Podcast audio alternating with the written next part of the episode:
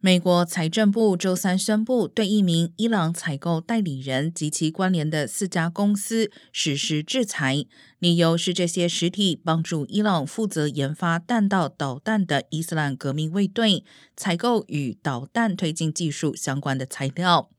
白宫官员同日强调，对伊朗的最新制裁与伊核问题全面协议相关方就美国和伊朗恢复履约进行的谈判无关。